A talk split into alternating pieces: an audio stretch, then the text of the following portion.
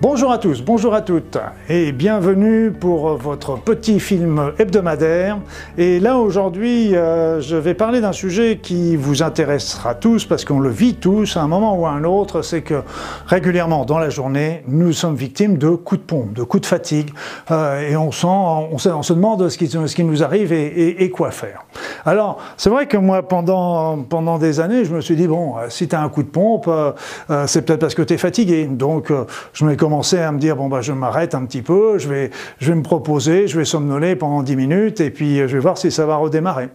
Et en fait, je me suis aperçu que ça donnait pas grand chose et voilà. Et après ça, je me, suis dit après, bah, c'est peut-être un manque de sucre, un manque, une hypoglycémie comme on le dit. Alors ça, cette hypoglycémie, c'est des choses qui peuvent arriver, en particulier le matin, si vous avez euh, des, vous prenez des petits déjeuners trop sucrés. Par exemple, je me rappelle, à l'époque, je prenais mon café avec euh, deux morceaux de sucre, avec des tartines beurrées et de la confiture.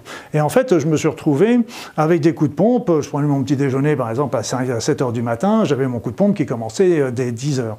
Et ce que je me suis aperçu, c'est que si je supprimais simplement le sucre et la confiture, sans changer, je prenais toujours mon bol de café, je prenais toujours autant de tartines que d'habitude, je rajoutais pas, et bien simplement en, en supprimant sucre et confiture, sucre rapide, et je n'avais plus ces coups de pompe. Donc il faut y penser parce que c'est des éléments qui, reviennent et il suffit pas grand-chose pour ça.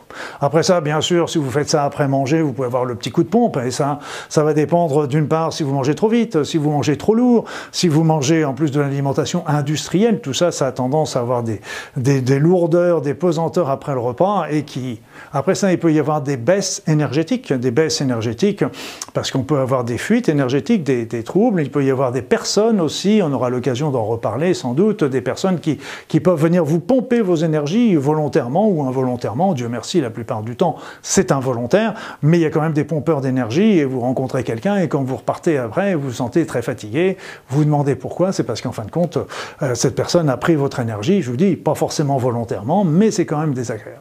Mais l'élément le plus important auquel il faut penser, et ça c'est vraiment quelque chose qui moi est devenu un réflexe, dès que j'ai un coup de pompe, dès que je me sens fatigué, qu'est-ce que je fais? Eh bien je à faire à me boire deux grands verres d'eau.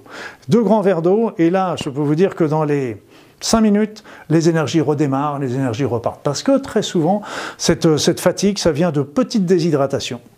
Une petite déshydratation, ben en fin de compte, euh, vous pouvez dormir, vous pouvez manger du sucre, vous pouvez faire ce que vous voulez, ça ne fera pas. Si vous buvez deux grands verres d'eau, vous sentez tout de suite que ça redémarre.